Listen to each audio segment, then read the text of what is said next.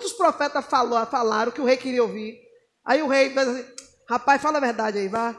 Ou seja, tá, ele está ciente de que aquilo ali era pegadinha de Iavé. Aí o profeta vai dizer, não, é verdade, é isso, isso, isso, isso, isso. Aí quando diz ele, ah, isso aí eu não quero ouvir não. Porque é duro demais. Está dando para entender, igreja. Mas vocês não sabem consultar Deus. Quando vocês veem, eu digo, eu fico assim, meu Deus, ah, tudo cheio de plano. E eu ainda digo, não vai dar certo. Tem gente que deixa de vir para a palavra para executar o plano que acha que vai dar certo. Vai dar certo só para hoje.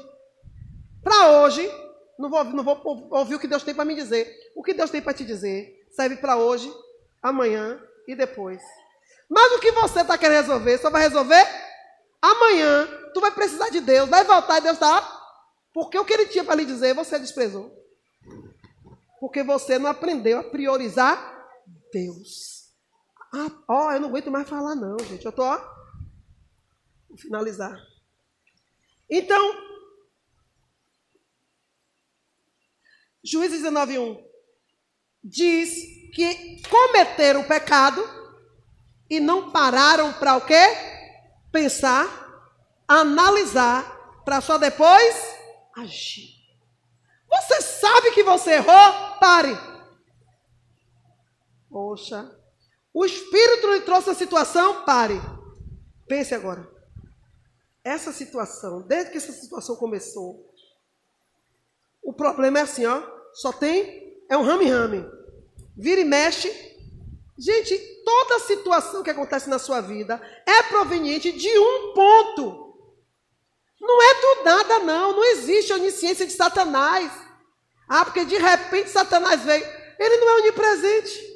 Ele não veio. Como é que ele ia, como é que ele chegou no bate local, na bate hora, no bate momento que você está errado? Ele não é onipresente e onisciente. Ele está ali porque você lá atrás abriu uma brecha deste tamanho por onde ele olhou, igual um presidiário, um carcereiro, com a colherzinha começou o quê, ó? Agora ó, abriu e ele, ó. Tudo porque o crente não quer parar. Admitir. Poxa, isso aqui foi errado. Parou? Isso foi errado. Pense. Está errado. Depois de sair, muita coisa vem acontecendo. Não é de hoje. Essa situação não muda. Gente, é pecado. Com maldição já virou chifre criou rabo, criou asa. E é um pecado que já pariu demônios. E os demônios já viraram espíritos familiares. Você já se acostumou com isso. Ah, assim mesmo. Vive fazendo, me xingando, vive fazendo. Você já se acostumou. Não, fulano é assim mesmo, eu ignoro. Não, você não ignora. Você aceita, você concorda. Você já. Então aquela concubina agiu certo. Onde foi que ela errou? Onde foi que ela errou agora? Agora é ela. Onde foi que ela errou? E voltar, ela também sabia que depois de uma pessoa, de uma mulher adulterando, ela tem que aproveitar, ó. Ah, mas ele foi lá atrás. Não, meu amor, não dá mais pra gente. Me dê minha carta de divórcio. Se você me ama, me dê a carta de divórcio, porque eu não vou voltar. Ela voltando, ela estava assinando a sentença de morte. Mesmo que ele aceitasse ela de volta, ela não ia ser mais a mesma no meio do harém. Quando souber, todos ficou sabendo que ela voltou para casa. Qualquer pessoa da lei poderia aprender, pedejá-la. É igual um ladrão. Tem um ladrão ali, aí eu vou lá, ele vem e me pede perdão. Mas todo mundo viu que ele roubou. Quando ele virar a esquina, quem viu ele roubar? Vai prender. Por quê? Mas a pessoa perdoou, ela deu um documento, ela liberou você da. da vai, ser, vai ser preso, vai ser lixado. Por quê? Porque é ladrão. Essa mulher não ia deixar de ser adulta, ela nunca. Para ela deixar de ser adulta, ela tem que viver a lei. E o que é que a lei diz? Corra, busque o seu perdão. E a carta de divórcio era o perdão do marido. Porque ela morando na casa do pai, estava dando a ela Um refúgio. Mas um refúgio em que situação ela estava? Repudiada! Ela era uma repudiada, porque repúdio e divórcio é outra coisa. São diferentes. Tem gente que diz, ah, mas eu li lá na palavra tem que se repudiar, se divorciar. Gente, a palavra que está lá no grego não é repúdio, repúdio. É repúdio e divórcio. Mas você vai ler trecho dizendo que é repúdio. Da carta de divórcio é repudiar. Nunca existiu isso no grego da carta de divórcio despedir a sua mulher. Porque despedir no grego e repúdio é a mesma coisa. Por isso eles botam lá como se divórcio não é. No grego, repúdio é deixar, abandonar. Só que divórcio no grego é dar liberdade, quebrar o acordo, anular. Há uma liberação.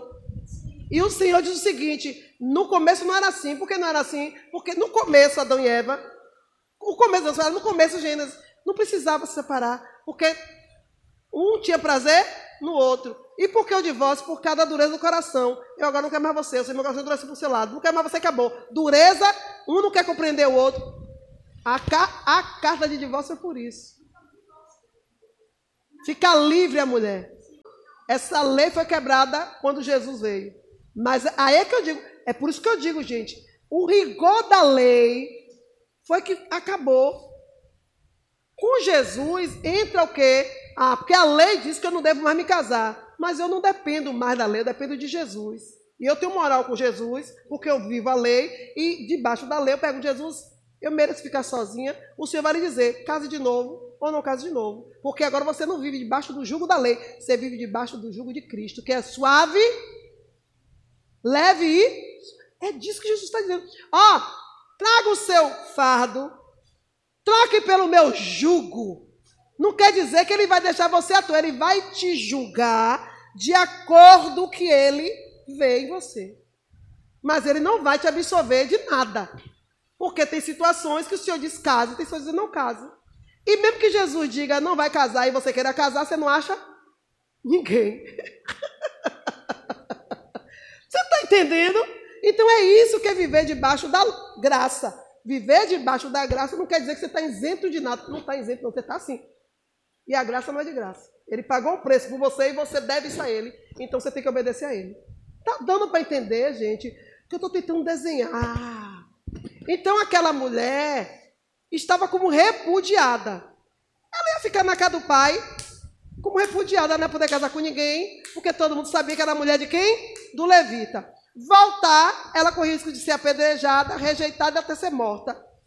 Então ela, ela correu o risco de ficar. E o pai aceitou, pronto. Dentro da casa do pai, ninguém arrasta ela de lá. Ninguém arrasta ela de lá. E os homens de Belial não sabiam que ela era repudiada. Ninguém sabia. Sabia que era mulher de quem? de um levita. Então, aí, aí pronto, você veja que os filhos de Belial não foi atrás dela por ser ela, foi atrás dela por ser mulher dele. Aí você vai estudar agora a história desse levita e vai ver onde entra o espírito. Aí você, querendo ou não, espiritual entra. Porque Satanás não tem misericórdia. Mas os caras queriam ele, queriam estuprar ele não estuprou ele, por causa do dono da casa, ficou com a mulher para atingir ele. Por quê? Vocês estão entendendo? Não é por acaso. Maldição não posa por acaso, ela tem que ter causa. E por que essa mulher sofreu? Porque ela também não era inocente. Ninguém pode lançar a mão do inocente. Quem era inocente na história? O dono da casa e a filha. Eles não conseguiram pegar ela. Eles não tiveram desejo. Sabe quem dá esse desejo? O diabo. E o desejo do diabo é sobre quem lhe dá o lugar. E quem dá o desejo de defesa? O Senhor, para não tocar no inocente dele. Ela era inocente. Agora, se ele tivesse abusado daquela menina, ele assim, poxa Deus, tu ficou aonde ali? Aí sim, a gente ia botar cuca para. Mas se Deus permitisse, eu poderia lhe dizer uma coisa, com certeza conhecendo o Deus que eu conheço. É, só quem achava que ela era inocente era o pai. Não tem filha que diz que é virgem? O pai morre dizendo que é. Mas o cão sabe que não. E pega. E por quê? O cão vai dizer assim: eu estava lá quando ela deixou de ser. Fui eu que armei, fui eu que botei a caminha. Vocês estão entendendo, gente? É isso. Você pode se defender no material. Só que quem governa esse plano e o outro é o espiritual. Se eu for trocar. Isaías 15, e 1 Samuel 15, 23, lê aí. É por esses pontos e brecha que o diabo, que é maldição, entra. 1 Samuel 15, 23. A revolta contra o Senhor é tão grave como a feitiçaria, e o orgulho é pecado, como é pecado a idolatria. O Senhor o rejeitou como rei, porque você rejeitou as ordens dele. Você está entendendo? Quando o Senhor chega a rejeitar Samuel, Saul, a impressão que dá é que foi por causa daquele incidente ali. Não foi. Não foi. O Senhor o rejeitou porque a maldição já tinha lastrado. Era um espírito de rebeldia, de feitiçaria. Por que feitiçaria? Porque ele idolatrou a vida dele, o reino dele, a ponto de desprezar a soberania de Deus. É um perigo a idolatria. A idolatria simboliza isso. Quando você idolatra alguém ou algo, você está dizendo assim, ó, o importante para mim é isso aqui, é essa pessoa aqui, não Deus. Quando você se entristece por qualquer coisa e não pelo que o Senhor te diz, significa que aquela situação é o seu principal ponto. Deus, se isso aqui estiver mal, para mim tudo está mal, ou seja, Deus não é nada. Então, o que, o que fez Deus rejeitar Saul foi isso aí. E a feitiçaria que Deus viu, além de idolatria, era o desejo dele matar quem tivesse que matar para manter a salvo aquilo que ele conquistou, que foi o reinado. Só que ele não pode admitir que o reinado dele conquistou, porque Deus liberou, porque Deus disse. Então, olha a gravidade. Aí começa a, a maldição começa aí. Quando Satanás vê que você tem um Deus que não é Deus, acabou sua vida. Você vira um alvo fácil de Satanás. E Satanás vai até você e diz: Você vai deixar, vai defender ele de mim? Ele, ele, ele não te quer. Se ele não quer você, ele quer a mim. Literalmente. Se nisso aqui você não tem poder na vida dele, eu tenho. E Deus, por ser justo, libera Satanás. Não libera, não só sai de cena, porque você tirou ele, você não dá lugar a Deus nisso. Então, o que, que Deus pode fazer se ele te deu livre-arbítrio? Ele não pode tomar de volta a força, ele poderia, mas ele não quer. Você não quer se converter? Fazer o quê? Ah, você quer ficar pelar e pecar? Hum, hum, hum, hum, hum, hum. Jeová deixa. Então, se você não quer, Deus não obriga. Então, o diabo, ele tem, acaba tendo essa legalidade porque a gente dá. Isaías 47, 9.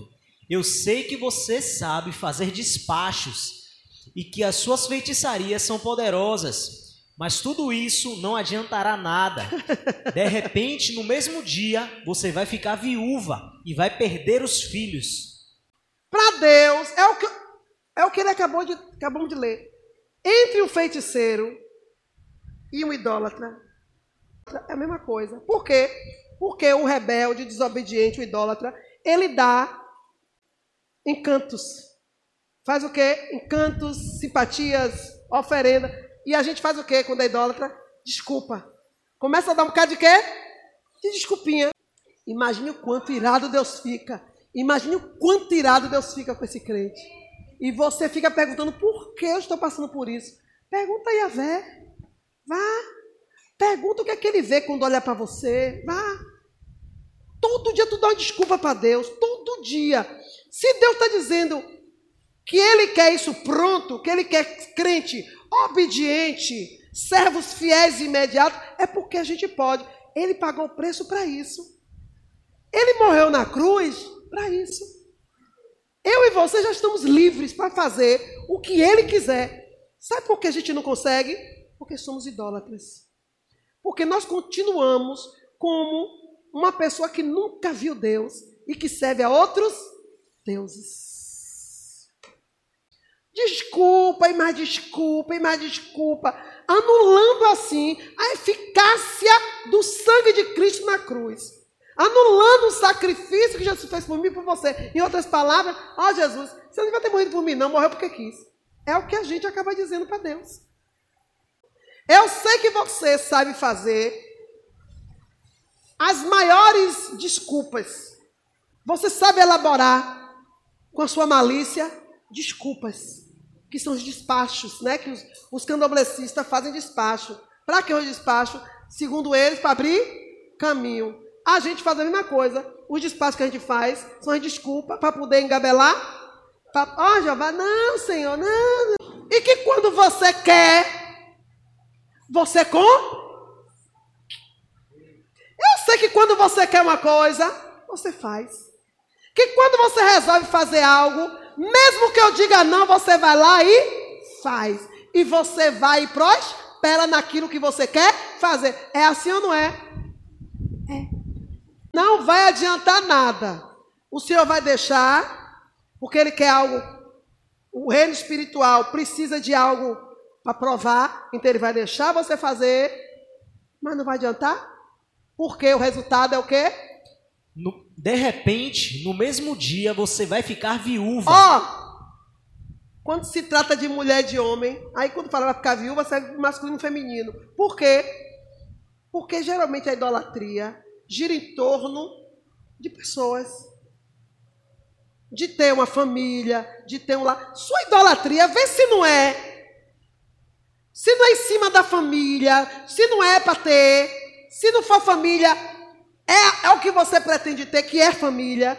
Não, Senhor, eu não fiz isso porque eu precisei limpar o cocô de fulano. Senhor, eu não fiz isso porque eu estava cansada por causa de fulano. Tudo a, a idola, gira então da sua idolatria, daquilo que você prioriza. A gente fica dizendo que não é idólatra. É. Se não é, deixa Deus tocar. Não é não? Deixa Deus tocar então. Vá lá, pegue seu filhinho querido, aquele que você tanto ama, e me traga. E me ofereça holocausto. Não, Senhor, eu não amo ele, eu amo o Senhor, tá? Se ama ele, me prove. Se ama a mim, me prove. Bota ele aqui no holocausto. Amarrando, os pés murriando, capengando, mas ele foi.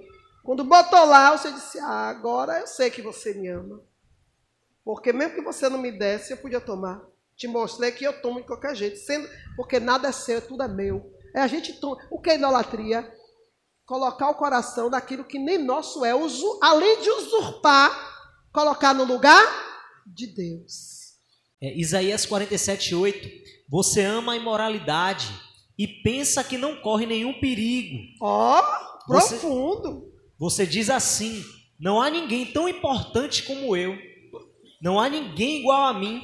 Nunca ficarei viúva, nem perderei nenhum dos meus filhos. Pronto, olha a palavra aí.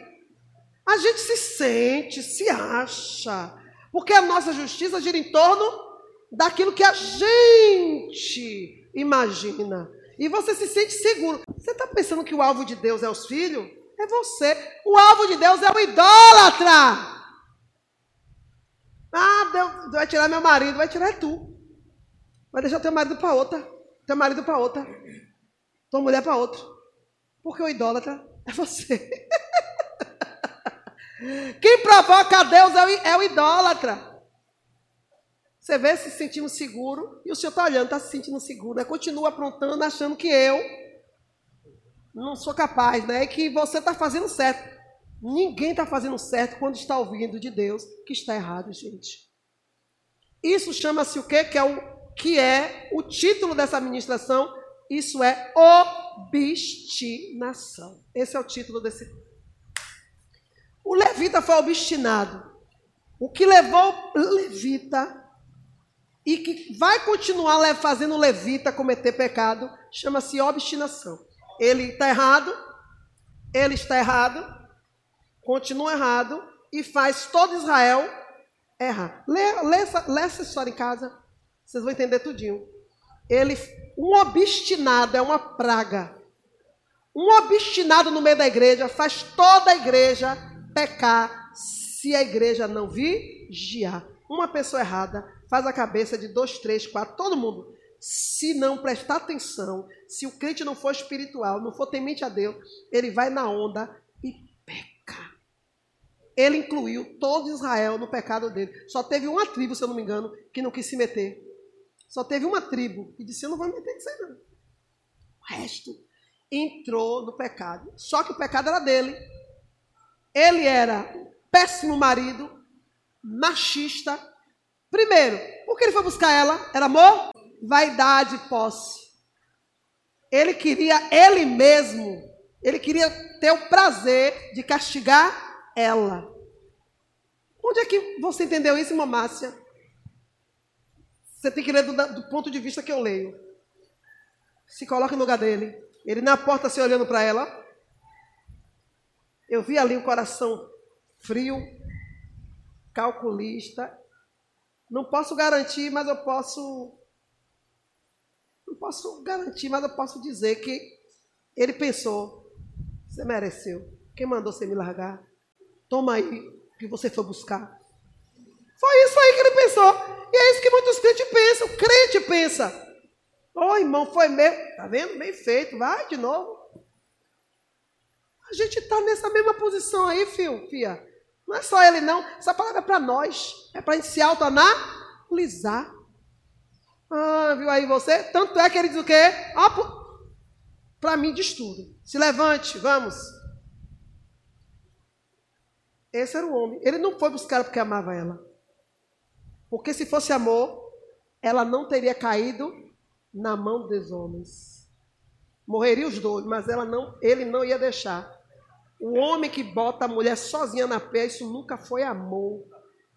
A Bíblia diz que Jesus, Deus, ele é o seu marido. Porque o verdadeiro marido dá a vida pela sua esposa, como Cristo deu a vida dele pela sua igreja. Sabe quem é o meu marido? Jesus. Esse sim. Esse, e se você tivesse marido, ele ia estar aqui sentado, como eu já ministrei mil vezes, diante de todos os três maridos, eu já ministrei uma coisa. Meu marido é Jesus. Por quê? Porque ele sim nunca me deixou sozinha, nunca me abandonou, nunca me deixou, nem nos meus erros, me entregou a minha própria sorte. Mesmo eu adultério várias vezes. Quantas vezes que diz abandonar Jesus? Quantas vezes eu pequei contra o meu Senhor e o Senhor nunca me repudiou, nunca me deu carta de divórcio, nunca o Senhor nos abandonou, mesmo quando a gente mereceu. Ele é o seu marido, pare de idolatria. Mas e o filho? Eu pari. Antes de você ser mãe, antes de você ser pai, o Senhor é. Deixe de idolatria, porque se Deus quiser tomar, Ele toma. Foi Ele que te deu tanto ser besta. Menino, ninguém toca. Marido briga com a mulher, mulher vem com o meu filho. Não traz para a igreja, não liga do que o menino está assistindo, não liga porque se está aprendendo. Quando a criança está com 15, 16 anos, que precisa do pai e da mãe, tome aqui, ó. Estou pagando a melhor escola para você. Toma aqui agora, toma aí, toma. O amor, cadê o amor? Idolatria. Quem ama, cuida. Quem ama, escuta. Quem ama, chega junto para Jesus. É amor Traga seu filho, sua filha para Jesus na sua vida. Vá buscar Jesus. Não, ela não tem como ir, ele não tem como ir. Quem nasceu primeiro? Você. Você mostra o caminho. Uma vida relaxada, uns pais idólatras. Os filhos crescem buscando Jesus de igual modo, cheio de idolatria e de conveniência. Vai para a igreja hoje? Hoje eu não vou, não. Porque eu quero assistir esse desenho. Você não tem moral nenhuma para desligar a TV, porque você faz o mesmo. Está dando para entender? Então, gente, é idolatria. Jesus está dizendo, se ele quiser, aí no mesmo dia, não é que ele se retar, no mesmo dia tu fica viúva e órfã de filho. Se ele se retar, ele chuta o pau da barraca, acabou! Agora fica aí, vá. Mostra aí quem você vai idolatrar agora. Gente, acorda. E o pior, que vocês idolatram o que não é Deus. Por quê? Porque não é digno. Por exemplo, o que é idolatria? É porque vocês adoram aquilo que não merece, que não pode fazer nada povo e nem é digno da sua adoração. O único que é digno da nossa adoração é o Senhor. Por quê? Por que o Senhor fala isso? Porque você vai idolatrar um homem. Tem mulher que idolatra um homem. O homem não move uma palha. O homem é amor. Eu te amo. Traga ali um cafezinho para mim. Ó, oh, eu quero aquela cueca. Não, não quero essa camisa hoje não. Aí você se levanta, vai passar que ele quer. E é ele que te ama. Você jura que é ele que te... Ô, oh, gente, só um pau na cara para ver se essa mulher acorda. E o homem? E quando é o homem? A mulher está toda errada. Alguém diz a verdade para ela. Pegue leve. Ó, oh, canso de ver. Ou então fica de mal com você, porque falou a verdade da sua mulher. Que porra é essa? É minha mulher, velho. Hã? Ué, sua mulher ela não pode ouvir a verdade, não, porque é sua mulher. Idolatria. Idolatria. Briga com o mundo todo por causa da mulher. Mesma mulher errada. Tá, eu vou resolver com ela. Não faça isso, tá errado. Se fosse assim, menos, não. Quebra cassete com o mundo, fica de mal com o mundo, mas não chama a mulher para dizer, olha, ninguém briga sozinho. Se houve discussão, se houve contenda, tem dois lados errados aí. Não me interessa o lado dele, porque eu não vivo com ele, mas eu vivo com você. Vamos resolver. A Bíblia diz que, se possível, tenham paz. Pronto, acabou a agonia. Não, nem escuta o motivo pelo qual. Não, a mulher já é inocente. Não, minha mulher, minha mulher, minha mulher, minha mulher mesmo não. Olha, idolatria. E quando é os filhos, irmão? Só dos outros endemoniados. O seu, uns anjinhos. E o pior, irmão, que filho é uma peste, viu? Na frente dos pais. Ah, meu Deus, que anjinho, uma coisa mal. Vá dizer para um picheadinho desse, pro pai e pra mãe que ele mentiu. Epa, epa, epa, você que é mentirosa, meu filho não mente. Não. Primeiro, criança não mente. Rasga a Bíblia. Rasga a Bíblia. O meu Deus diz que a criança anda junto com um coleguinho chamado Malícia. De mão dada, ó. Que só a porrada vai fazer ele largar a mão. Só umas palmadinhas. Não, eu não bato no meu filho. Não, ele vai bater em você. Quando tiver com 16 anos, ele chamar na mão. Vai lhe chamar na mão e vai dizer na sua cara quem é você. Vai pegar os seus erros, vai. E você não pode ficar revoltado, não, porque ele não está mentindo, não. Ele está falando que ele passou a vida toda.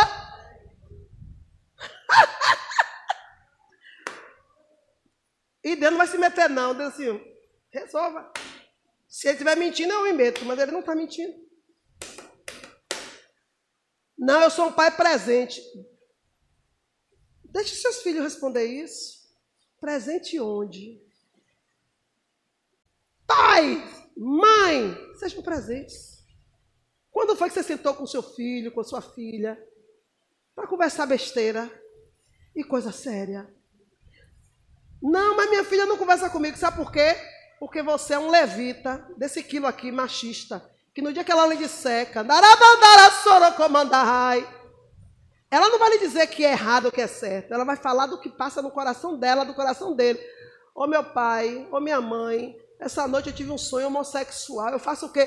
Tá repreendido! Sai dela, capeta! Sai dos infernos, diabo! Pronto.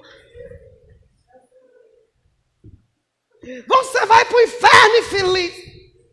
Uma pessoa, uma filha dessa, vai fazer o quê? Vai, vai conversar com o pai e com a mãe dessa? Não. Porque esse pai, essa mãe é um levita que não vive, mas que dita. Não sabe viver na lei, mas conhece a lei. A graça, igreja, é para quem vive a lei. Porque a pessoa que vive a lei, ela não dita, ela vive. Se eu vivo a lei, eu posso chegar para você que está chegando e dizer, ó, oh, não mate não. Porque o preço de quem mata é 30 anos de cadeia. 15 por bom comportamento. Mas aqui dentro, você vai continuar assassino por resto da sua vida. Pronto, isso é uma pessoa que vive a lei e está debaixo diferente. Então, o pai e a mãe que não vive a lei, ela só dita. Ela esquece que esse filho, essa filha está tendo comportamentos que herdou de quem? Ah, se o diabo não é onisciente, não é onipotente, nem onipresente, de onde ele recebeu tudo isso? Ah, acordou agora para quebra de maldição? Entendeu agora? Meus filhos todos são consagrados ao Senhor. Quando eles agem errado, eu fiz. Isso está errado. Eu sei. Já resolveu isso aí? Eu não posso resolver por você, porque o que eu tinha que fazer por vocês, eu já fiz. Eu não posso pegar vocês de novo e, e consagrar. Só existe diante de Deus uma vez só para tudo. E vocês são consagrados do Senhor. Pronto, é, minha, é a palavra da minha boca. Eu não digo que vocês são os endemoniados, vocês são os teimosos. Não digo pra, vocês são consagrados. Isso é mesmo que dá um murro no estômago. Por quê? Porque eu levo a sério e faço eles entenderem isso e levar a sério. Mas vocês consagraram os filhos? Não tá, por que não está nem aí? Porque vocês fizeram foi uma barganha com Deus. E meus filhos é consagrado, Senhor. É o que vocês fazem. E, isentam a responsabilidade de vocês. Porque vocês fizeram uma consagração, mas ofereceram um resgate. Por quê? Porque são idólatras. Por que oferecer um resgate? Porque sabe que tudo que é consagrado ao Senhor, o Senhor toma, queima. E tudo que é consagrado a Deus, tem que ser destinado ao quê? À morte. Hum. O filho está tendo uma vida miserável. Ah, meu filho não avança, não progride. A culpa não é de Deus, não. A culpa é sua. Foi o valor que você deu do resgate dele. Você não vai ter condições de ministrar para ele além do que o que você apresentou a Deus. Porque Deus mede a sua vontade pelo que você oferece para ele. Você está pensando que você botou Deus no bolso? Você está pensando que você deu cala a boca a Deus? Quem está calado é você. O grau, a importância do seu sacrifício é a importância da ação de Deus na sua vida. É você que vai dizer o quanto você quer. Ah, por causa do dinheiro. Não estou falando de dinheiro, estou falando de sacrifício e de esforço. Às vezes é um real. Tem gente, irmão, hoje, que para ganhar um real, está lá no sinal. Sabe quantos carros alguém parou, bateu, Deixa eu limpar. Sabe quantos ele teve que quantos não teve que receber para ganhar um real? Hum. Sabe quantos carros disse não a ele? Ah. Então ponha na sua cabeça o que, o que é que Deus está falando. Não é de quantidade, é de qualidade. Então não importa se é mil, se é dois mil, se é quinhentos, se é cinco mil. O que importa é a qualidade. Agora não é de você botar cinco mil quando Deus sabe que você tem, poderia colocar dez. E aí? Porque 10 para você não é nada. Então você tem que botar 20. Por que 20? Ah, 20 já. Então é o que você deveria fazer. Por quê? Porque tem que doer em você. Porque você, quando estiver no estreito, você vai querer muito mais de Deus. E por que Deus tem que fazer se você não fez? Gente, o espiritual é isso aí. O princípio de Deus é esse. Você dá, você recebe. Você não dá, você não recebe. Você se achega a Deus, ele se achega a você. Você não se achega, não? Ele continua sendo Deus de onde ele está. Quem pede sou eu, você. Então para de sabotagem, para de barganhar, para de, de negociar com Deus. Não é, que é, não é de negócio. Deus está falando de verdade, de prioridade. Quando você está olhando para o dinheiro, já vai estar tá olhando para as intenções da sua ação. E quando você está olhando para o dinheiro, já vai estar tá olhando para o que o seu coração rege. Aonde o seu coração aperta mais. Apertou, é o que ele quer. Deus quer o seu Isaac. Deus quer o que é seu. Deus não quer o que é dele. O que é dele na sua vida é dele. Ele vai tomar. Ele quer o que você não quer dar. O que você fica dizendo que não tem, que não pode, ah, eu não posso ir. Mas se alguém chamar, ai, tem uma baladinha, rapaz, ai, eu tô tão cansada, as coisas estão tá doendo, eu tô, não posso ir pro culto não. Daqui a pouco, mas do culto a gente vai para uma balada. Ah, então Ó, o Zocinho começou. Ah, eu não tenho dinheiro para ir, não. Não posso não, abençoar o irmão, não. Rapaz, olha, tem uma oportunidade assim, assim, assim, para comprar isso, isso. De onde foi que saiu esse dinheiro que você não tinha? E essa mente, calculando os juros, como foi de repente assim, que nem para ler a Bíblia você tem? Está entendendo essa sabotagem? Que o Senhor fica assim olhando. E a força que você faz, você sabia que para você rir, esqueci. Acho que é uns 5 mil músculos que a gente move. E para chorar. Vai para vai o dobro. E por que você continua fazendo questão de ficar com a cara burrada? Por que esse esforço que você faz muscular para ficar? Hum, hum, você não usa para se alegrar do Senhor. Para dizer que Ele é bom. Tá tudo ruim, mas o Senhor é bom. Por que não faz? Por que não faz isso? Porque você é idólatra. Porque você é mentiroso, você é mentiroso, você não serve a Deus coisa nenhuma. E no dia que você vencer essa barreira, você vai dar de frente com Deus de Abraão, de Isaac e de Jacó e vai dizer: Meu também. Meu também. Mas enquanto você ficar só nessa, só Deus de Isaac, Deus de Abraão e Deus de Jacó. Quem é o Deus de Abraão? O Deus que prosperou Abraão. Ele um dia vai me prosperar. Um dia, né?